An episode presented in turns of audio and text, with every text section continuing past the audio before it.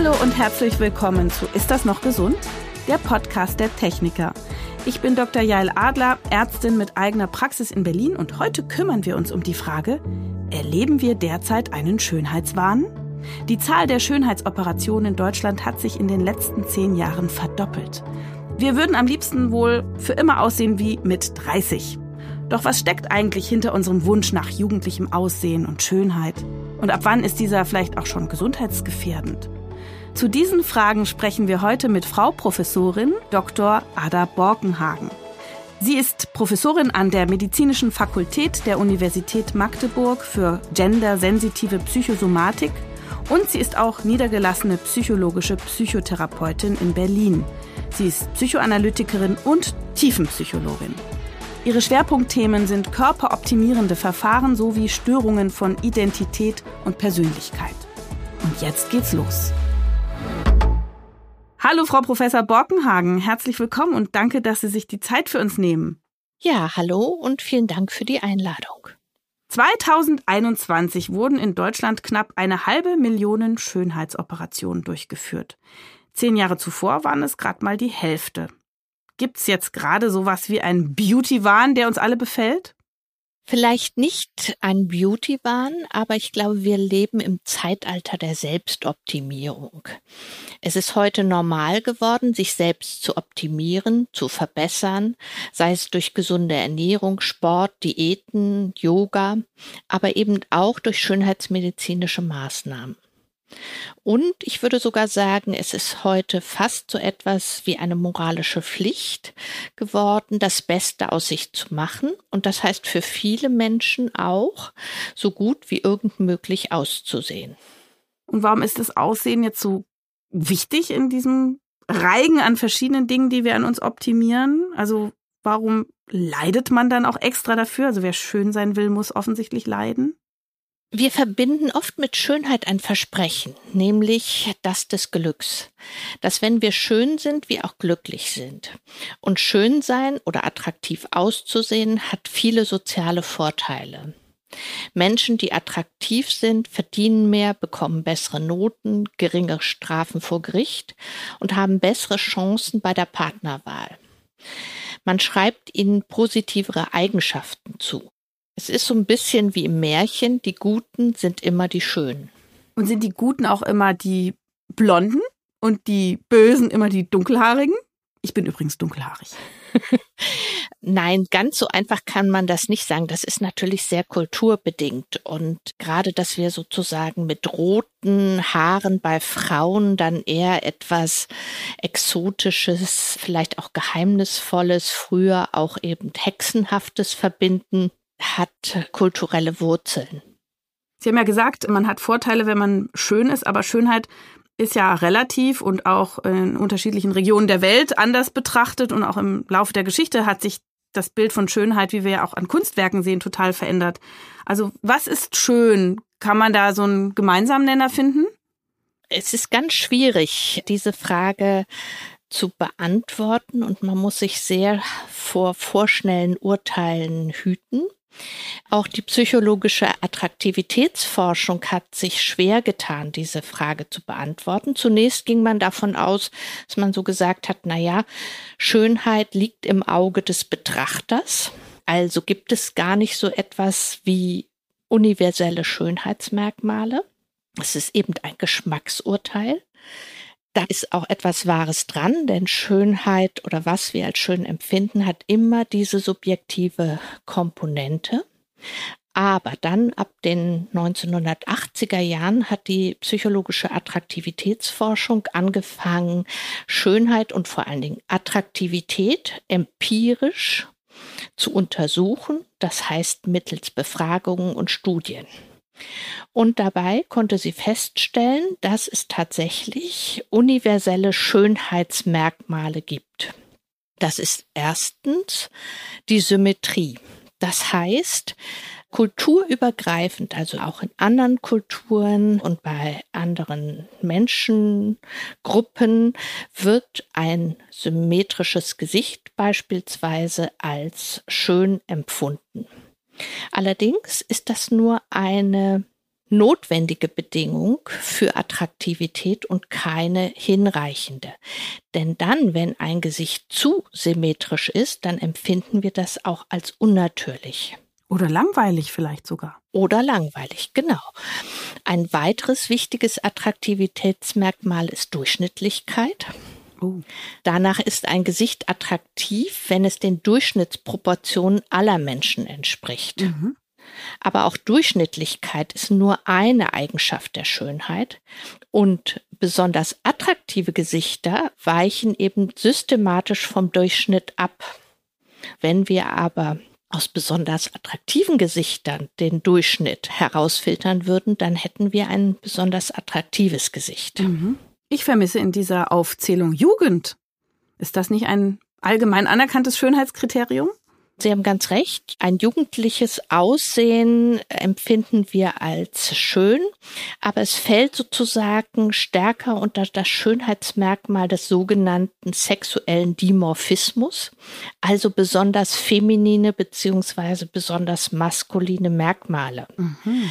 Und Studien haben gezeigt, dass stärker ausgeprägte feminine Gesichtsmerkmale wie größere Augen, eine gewölbte Stirn, sowie eine eher kleine Nase und ein kleines Kinn bei Frauen als attraktiv empfunden werden. Und das ist ja auch genau das, was Frauen haben, wenn sie noch relativ jung sind, also wenn der Alterungsprozess noch nicht sehr stark fortgeschritten ist. Mhm. Und wahrscheinlich große Lippen große Lippen, würde ich sagen, ist eher ein heutiges Schönheitsideal sozusagen, ein kulturell bedingtes. Mhm. Ob das ein wirklich universelles, alle Zeiten und Kulturen überdauerndes Schönheitsmerkmal ist, möchte ich doch sehr mit Fragezeichen mhm. versehen.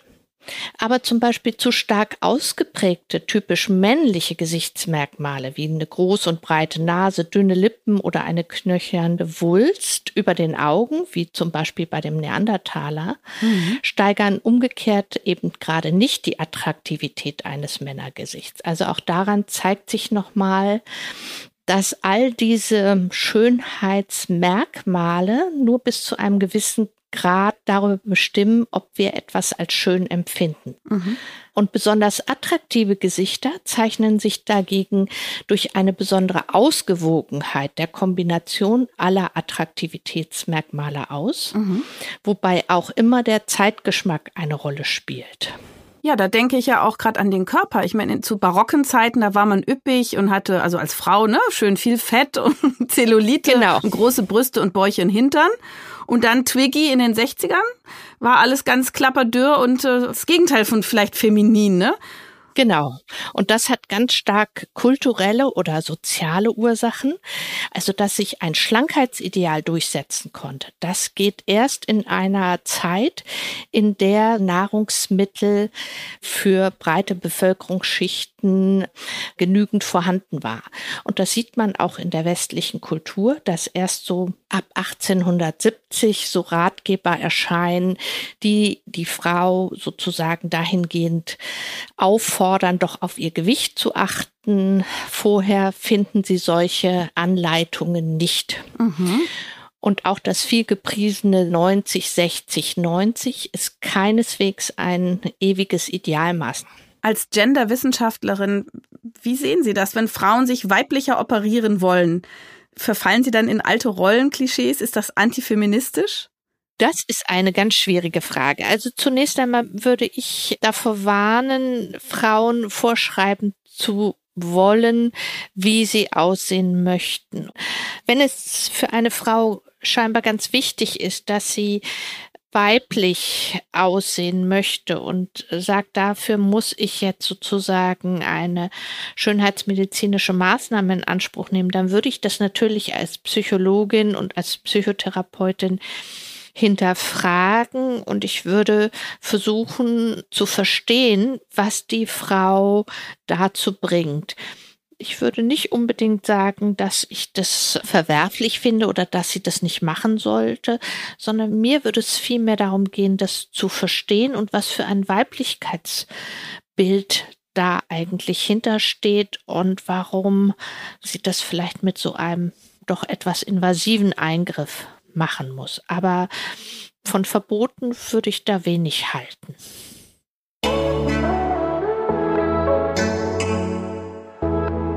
Die Techniker macht den Mythencheck. Mythos Nummer eins: Mit Schönheitsoperationen kann man einen Mangel an Selbstwertgefühl ausgleichen. Ausgleichen nicht, aber man kann einen körperlichen Mangel beheben und sich dadurch besser fühlen. Mythos Nummer zwei: Ästhetische Chirurgie sieht immer unnatürlich aus stimmt nicht. Es kommt auf den Behandler an und auf dessen Kompetenz und auf meine Wünsche. Mythos Nummer drei. Schönheitsoperationen machen süchtig. Stimmt nicht. Schönheitsoperationen machen nicht per se süchtig, aber alles kann zu einer Sucht werden, genauso wie Schokolade essen. Das war der Mythencheck der Techniker. Wie sieht denn das aus mit individuellen Dingen, die man sich heute so an den Körper dran tackert? Also Piercings oder Tattoos oder ein sehr kurz geschnittener Pony oder asymmetrische Frisuren oder bunte Haare oder gar bunte Achselhaare. Also man hat heute, zumindest in der Stadt, äh, das Gefühl, hier geht's mehr um Individualität. Ist das eine Trotzreaktion oder sind das neue Schönheitsideale, die da entstehen?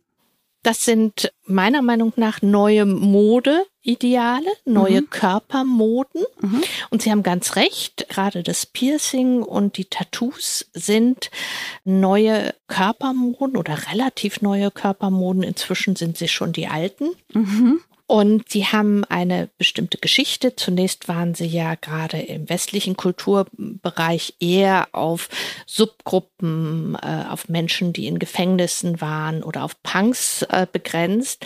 Das hat sich mit den 90er Jahren fundamental geändert.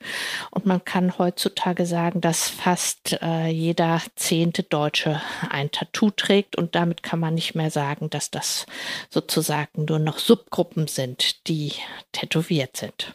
Wie wirkt sich denn diese Entwicklung sowohl historisch als auch die Moden und so, was immer an Neuigkeiten dann kommt, auf unser Wohlbefinden aus? Weil wir entsprechen ja manchmal dem Schönheitsideal mehr oder auch weniger und wir müssten ja theoretisch uns ständig der Entwicklung anpassen. Macht das nicht Stress? Was passiert da mit uns? Ja, das macht einen erheblichen Stress, weil wir sozusagen heute mit unserem Körper zeigen, wer wir sind, welche Identität wir haben. Wir zeigen über unser körperliches Aussehen, welchen Lebensstil wir bevorzugen. Und das legt so ein Stück weit fest, wer wir in der Gesellschaft sind oder sein wollen. Und das bedeutet eben auch, dass ich mich heutzutage sehr darum kümmern muss, wie ich körperlich aussehe. Und selbst wenn ich mich nicht darum kümmere, werde ich trotzdem aufgrund meines Aussehens sozusagen eingeschätzt. Das heißt, es ist nicht die Mode, die man anzieht oder die Frisur, die man trägt, die Brille, der Schmuck, sondern es ist der Körper, die Anatomie, die da relevant ist für diesen Eindruck? Genau. Es ist sozusagen nicht mehr nur das Kleid oder die Ohrringe, die ich trage, die ich sozusagen anlegen kann, sondern heute ist mein Körper mein Kleid geworden und das zeigt sich eben auch in der Nachfrage nach schönheitsmedizinischen Maßnahmen, in denen es sehr darum geht, den Körper eben in eine bestimmte Form zu bringen, dem eine bestimmte Gestalt zu geben. Früher haben sie das mit Kleidung gemacht.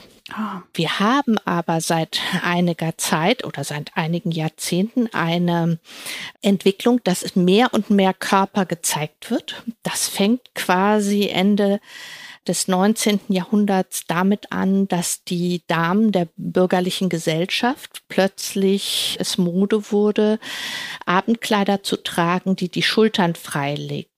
Damit mussten dann auch die Achselhaare rasiert werden. Aber vorher haben sie beispielsweise die Arme und die Schultern einer Frau in der Regel gar nicht gesehen. Und mhm. solange ein Körperteil mit Stoff bedeckt ist, spielt seine Form und sein Aussehen nicht so eine relevante Rolle. Mhm. Die sozialen Medien und die Medien überhaupt, die zeigen eine ganze Menge Körperformen und auch was so mhm. machbar ist. Und teilweise wird ja auch Photoshop und andere Filter werden benutzt. Wie realistisch sind denn die da gesetzten Standards und was macht das außerdem mit uns? Ja, diese Standards oder diese Filter- und Morphing-Programme haben einen erheblichen Einfluss auf uns. Zum einen haben sie sozusagen zunächst einmal die Erkenntnisse der psychologischen Attraktivitätsforschung aufgenommen. Sie haben nämlich diese Schönheitsmerkmale oder Attraktivitätsmerkmale einfach übersteigert. Ja, mhm. und zum Beispiel, dass vor allen Dingen stark ausgeprägte feminine Gesichtsmerkmale als schön empfunden werden, einfach mit dem Kindchenschema gleichgesetzt. Das heißt, die ersten Filter für Smartphones und Handys haben aus jeder Frau so eine Art Kindchen gemacht mit riesengroßen Augen, einer ganz schmalen Nase, einer unnatürlich glatten Haut und sozusagen einem Schmollmund. Und das hatte natürlich zum einen so ein bisschen auch einen unnatürlichen Charakter, aber es hat stark das allgemeine Schönheitsideal beeinflusst. Mhm. Und es ist so etwas entstanden wie das sogenannte Instagram Face. Und diese Filter bieten einem meistens ganz ungefragt sozusagen eine Verschönerung der eigenen Person an. Das heißt, das Gesicht wird mit einem Make-up beispielsweise bedeckt und bestimmte Gesichtsproportionen werden aufgehübscht. Und die ganz neueren Filter, zum Beispiel Bold Glamour von TikTok oder auch jetzt die künstliche KI, die ermöglichen wirklich das eigene Gesicht nur besser darzustellen. Mhm. Und das ist natürlich eine große Verführung für uns. Und bald werden Schauspieler, Schauspielerinnen und Moderatoren ersetzt durch perfekt aussehende Avatare. Ja. Können wir alle anderen einpacken, hier, die wir normal aussehen wie Menschen. Ja, das könnte gut sein. Beziehungsweise es wird wahrscheinlich sogar auch ein Druck dann dahingehend geben, wenn sie sich dauernd beispielsweise auch in Videokonferenzen, das wird jetzt gerade, glaube ich, äh, bei Teams entwickelt, dass sie da jetzt auch ein Make-up auflegen können, also nicht nur ein Weichzeichner, sondern ein individuelles Make-up dass sie natürlich sich an diesen Anblick gewöhnen und immer so gut aussehen möchten und natürlich auch Angst haben müssen, dass wenn sie in der Realität von diesem idealen Bild sehr abweichen, dass sie dann natürlich was machen müssen mit schönheitsmedizinischen Maßnahmen. Ja, das war während Corona so, ne? Da ich bin ja Hautärztin und da haben wir ja nicht nur mit Hautkrankheiten, sondern auch mit sehr vielen Schönheitsfragestellungen zu tun. Und während Corona haben sich alle in den Zoom-Konferenzen stundenlang selber betrachtet, ihr eigenes Bild und gesehen, wo es hängt und wo es Schatten und Ringe gibt und Falten und Flecken und sind dann alle natürlich en masse in die Schönheitspraxen gelaufen, um das zu korrigieren. Also das war für uns relativ lukrativ, diese neue Technik, diese neue Art des sich Gegenübersitzens und sich kritisch selber beäugen. Genau, das ist sozusagen die Weiterführung äh, des Selfie-Kults. Wir müssen heutzutage uns nämlich in jeder Minute in ein Bild verwandeln können und wir sind auch in jeder Minute mit unserem eigenen Aussehen konfrontiert. Und das hat uns gerade Corona und die Videokonferenzen eben vor Augen geführt. Und der quasi natürliche Schritt war dann, dass viele gesagt haben, oh, also wenn ich da so faltig aussehe, dann möchte ich das natürlich wegmachen.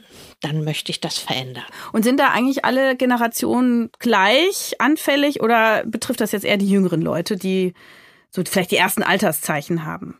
Oder die eben einfach noch ein krasseres Schönheitsbedürfnis haben als vielleicht die älteren Leute, die nicht mit Social Media aufgewachsen sind?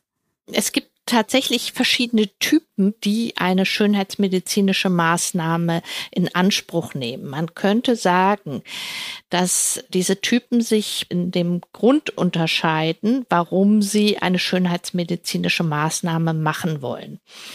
Zunächst einmal gibt es die Gruppe derjenigen, die Alterserscheinungen entweder gar nicht möchte, dass die sich ausbilden oder eben Alterserscheinungen der Haut zum Verschwinden bringen oder verlangsamen möchten. Ich nenne das immer sozusagen die Anti-Aging-Gruppe. Die zweite Gruppe die zu einer schönheitsmedizinischen Maßnahme greift, sind in der Regel Menschen, die an einem ausgestanzten Mangel leiden. Das heißt, die leiden darunter, dass sie vielleicht einen Höcker auf der Nase haben und mit dem nicht leben wollen. Ansonsten sind die in der Regel mit ihrem Aussehen ganz zufrieden und die gehen zu einem Schönheitschirurgen und fragen den, können sie da was machen? Wenn der sagt, ja, kann ich was machen, macht auch Sinn, dann lassen die das machen.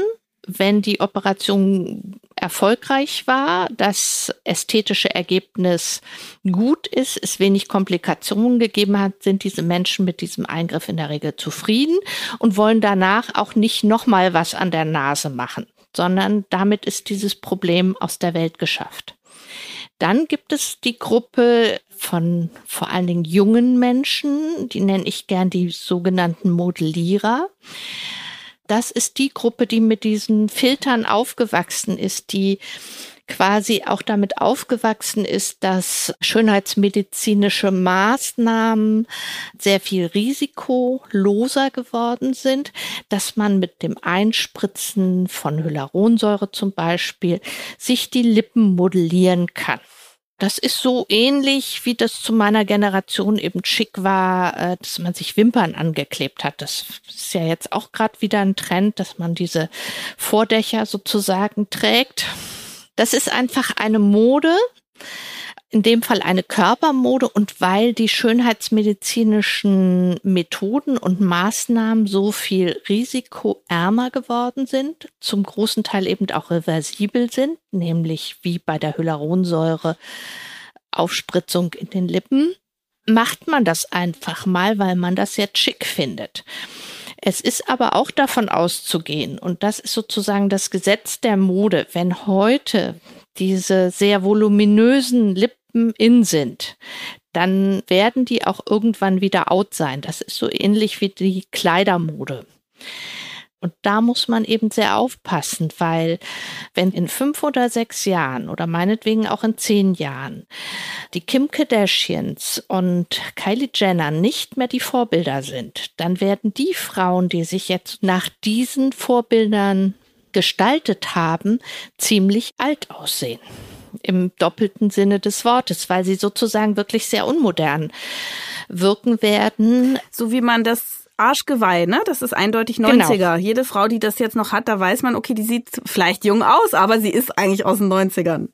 Genau, genau wie bei dem Arschgeweih. Ne? Und da muss man sehr aufpassen. Oder denken Sie an die noch nicht so allzu lange herseiende Mode der abrasierten und äh, voll tätowierten Augenbrauen. Wenn Sie das mhm. heute sehen, sagen Sie sich so, oh, oh, ja, aus der und der Zeit. Und das ist etwas, wo ich denke, wo häufig junge Menschen sich das überhaupt nicht so richtig vorstellen können, dass das, was sie mal mit 16, 18 oder 20 schön gefunden haben, dass das irgendwann mal von ihnen selber als furchtbar hässlich erlebt wird, nämlich gerade dann, wenn es nicht mehr Mode ist. Die Tattoos genauso, die Jugendsünden, ne, die jetzt da eingegraben in der Haut sind für ewig und total ja. out sind. Die äh, Leute leiden da und wollen sich das weglasern lassen. Das geht aber auch nicht immer so einfach. Genau. Also ich höre schon raus, es gibt Situationen, wo sie das eher auch nicht nur positiv, sondern auch durchaus negativ oder kritisch bewerten. Ich habe in meiner Praxis als Hautärztin manchmal das Gefühl, ich möchte auch von ihrem Fach sein, nämlich ich möchte mehr psychologische Kenntnisse haben, weil doch so würde ich sagen 30 Prozent der Patienten irgendwie ein psychologisches Thema mit sich rumtragen. Es geht ja auch oft ums Aussehen. Also viele leiden sehr unter einer akut neu aufgetretenen Falte, wie andere unter einer schweren Krankheit.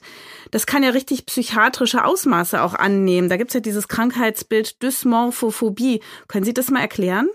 Menschen, die unter einer Körperdysmorphophobie leiden, die haben ein hässliches inneres Bild von sich selber und möchten das durch eine äußere Maßnahme, durch einen Eingriff an dem äußeren Aussehen korrigieren lassen. Und das funktioniert natürlich nicht.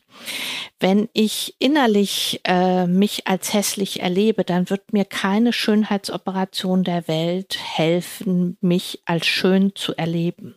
Und dann kann sozusagen eine kleine Falte oder eine Pore zu etwas werden, was ich dafür verantwortlich mache, dass ich mich so hässlich fühle.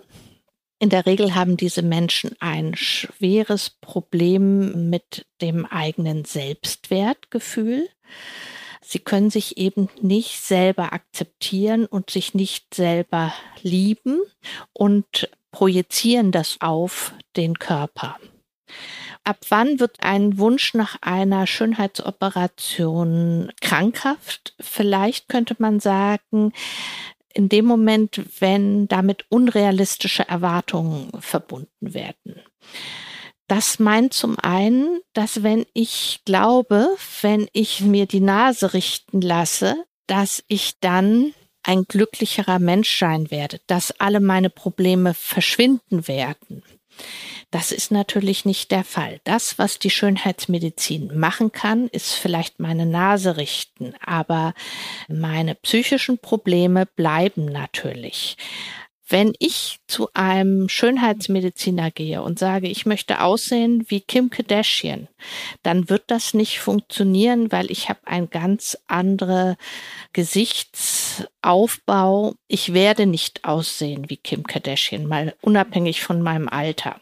Ich kann natürlich gerade in meinem Alter zu einem Schönheitsmediziner gehen und sagen, so, ich kriege auf der Stirn Falten, können Sie dagegen was machen? Dann wird er mir sagen, ja, da können wir ein bisschen Botox reinspritzen, Botulinumtoxin ist ein bestimmtes Nervengift, was die Muskeln, die die Falten machen, lähmt. Und damit werde ich wahrscheinlich meine Stirnfalten loswerden. Das ist sozusagen eine realistische Erwartung und die wird auch erfüllt werden können.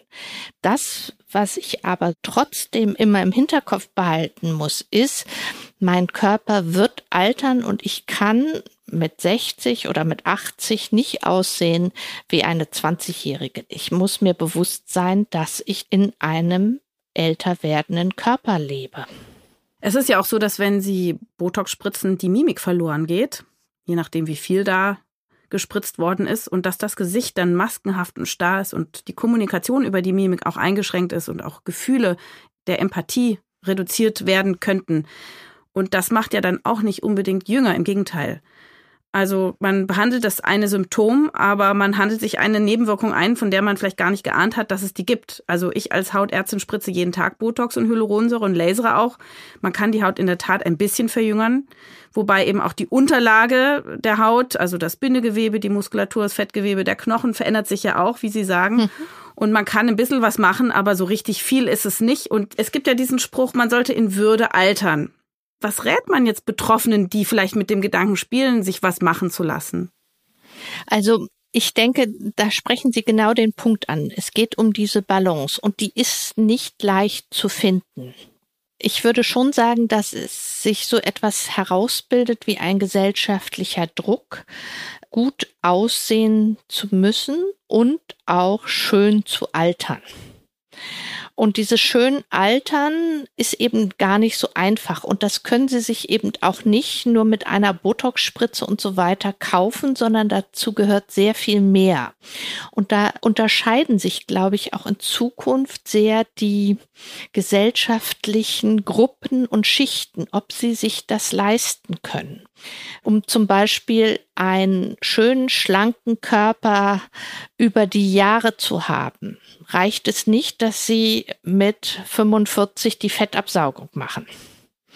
Da ist die Haut schon ziemlich in Mitleidenschaft gezogen, sondern sie müssen eigentlich ihren ganzen Lebensstil darauf abstellen. Und das wissen Sie ja sicherlich auch als Hautärztin ganz besonders. Äh, das, was besonders Falten macht, ist Rauchen und die Sonne. Mhm. Das heißt, es hilft mir nichts, wenn ich bis zu meinem 45. Lebensjahr ausgiebigst mich wie ein Brathähnchen in Mallorca gebräunt habe und dann plötzlich die Falten wegbekommen will, dann ist die Haut schon sehr in Mitleidenschaft gezogen. Und das, worauf ich hinaus will, ist, dass zu einem guten Aussehen und einem schönen Altern eben ganz viel Wissen gehört und eben auch Zeit und Geld. Und da werden sich die Schichten voneinander unterscheiden. Also die gesellschaftlichen Unterschiede werden sich sehr viel mehr am Körper zeigen.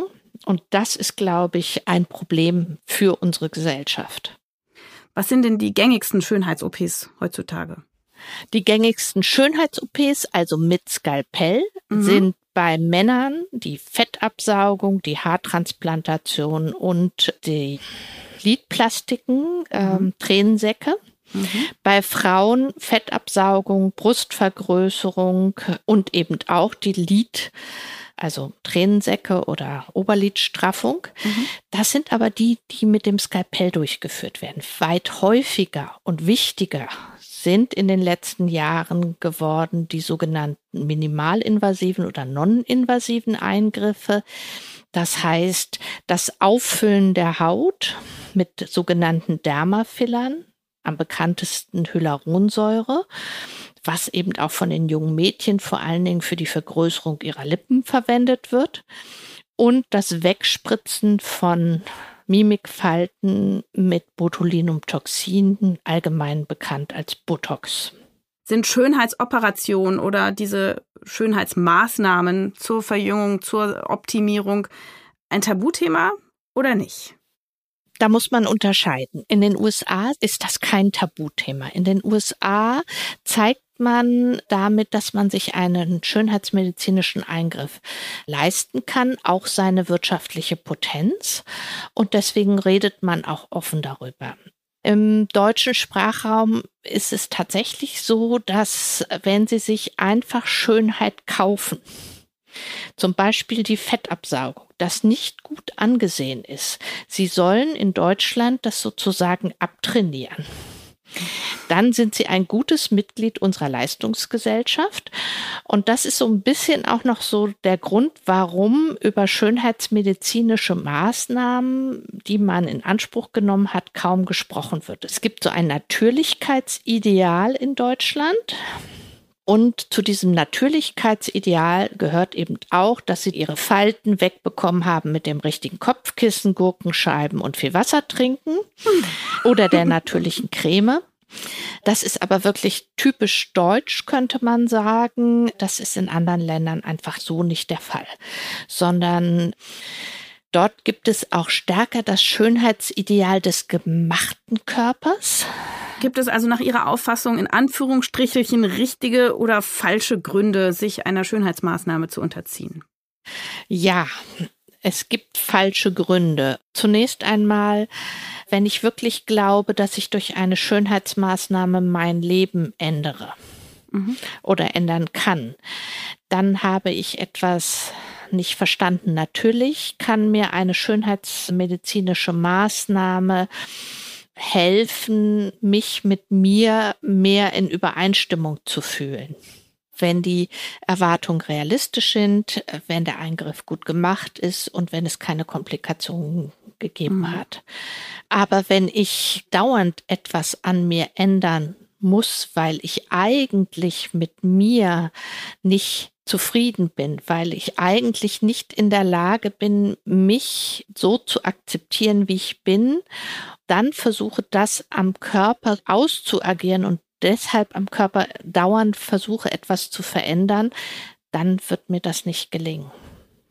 In meiner Praxis sehe ich öfter Patienten, die nach einer Operation nicht zufrieden sind mit ihrem Körper, zum Beispiel Brustimplantate, die verrutscht sind, asymmetrisch sind, an der falschen Position angebracht sind oder Frauen, die eine Asymmetrie bei der Oberlidstraffung haben oder Menschen, die dann irgendwelche Wulstnarben entwickeln oder überhaupt breit gewordene Narben, die kommen zu mir, weil ich die dann weglasern soll. Das geht manchmal aber auch nicht immer.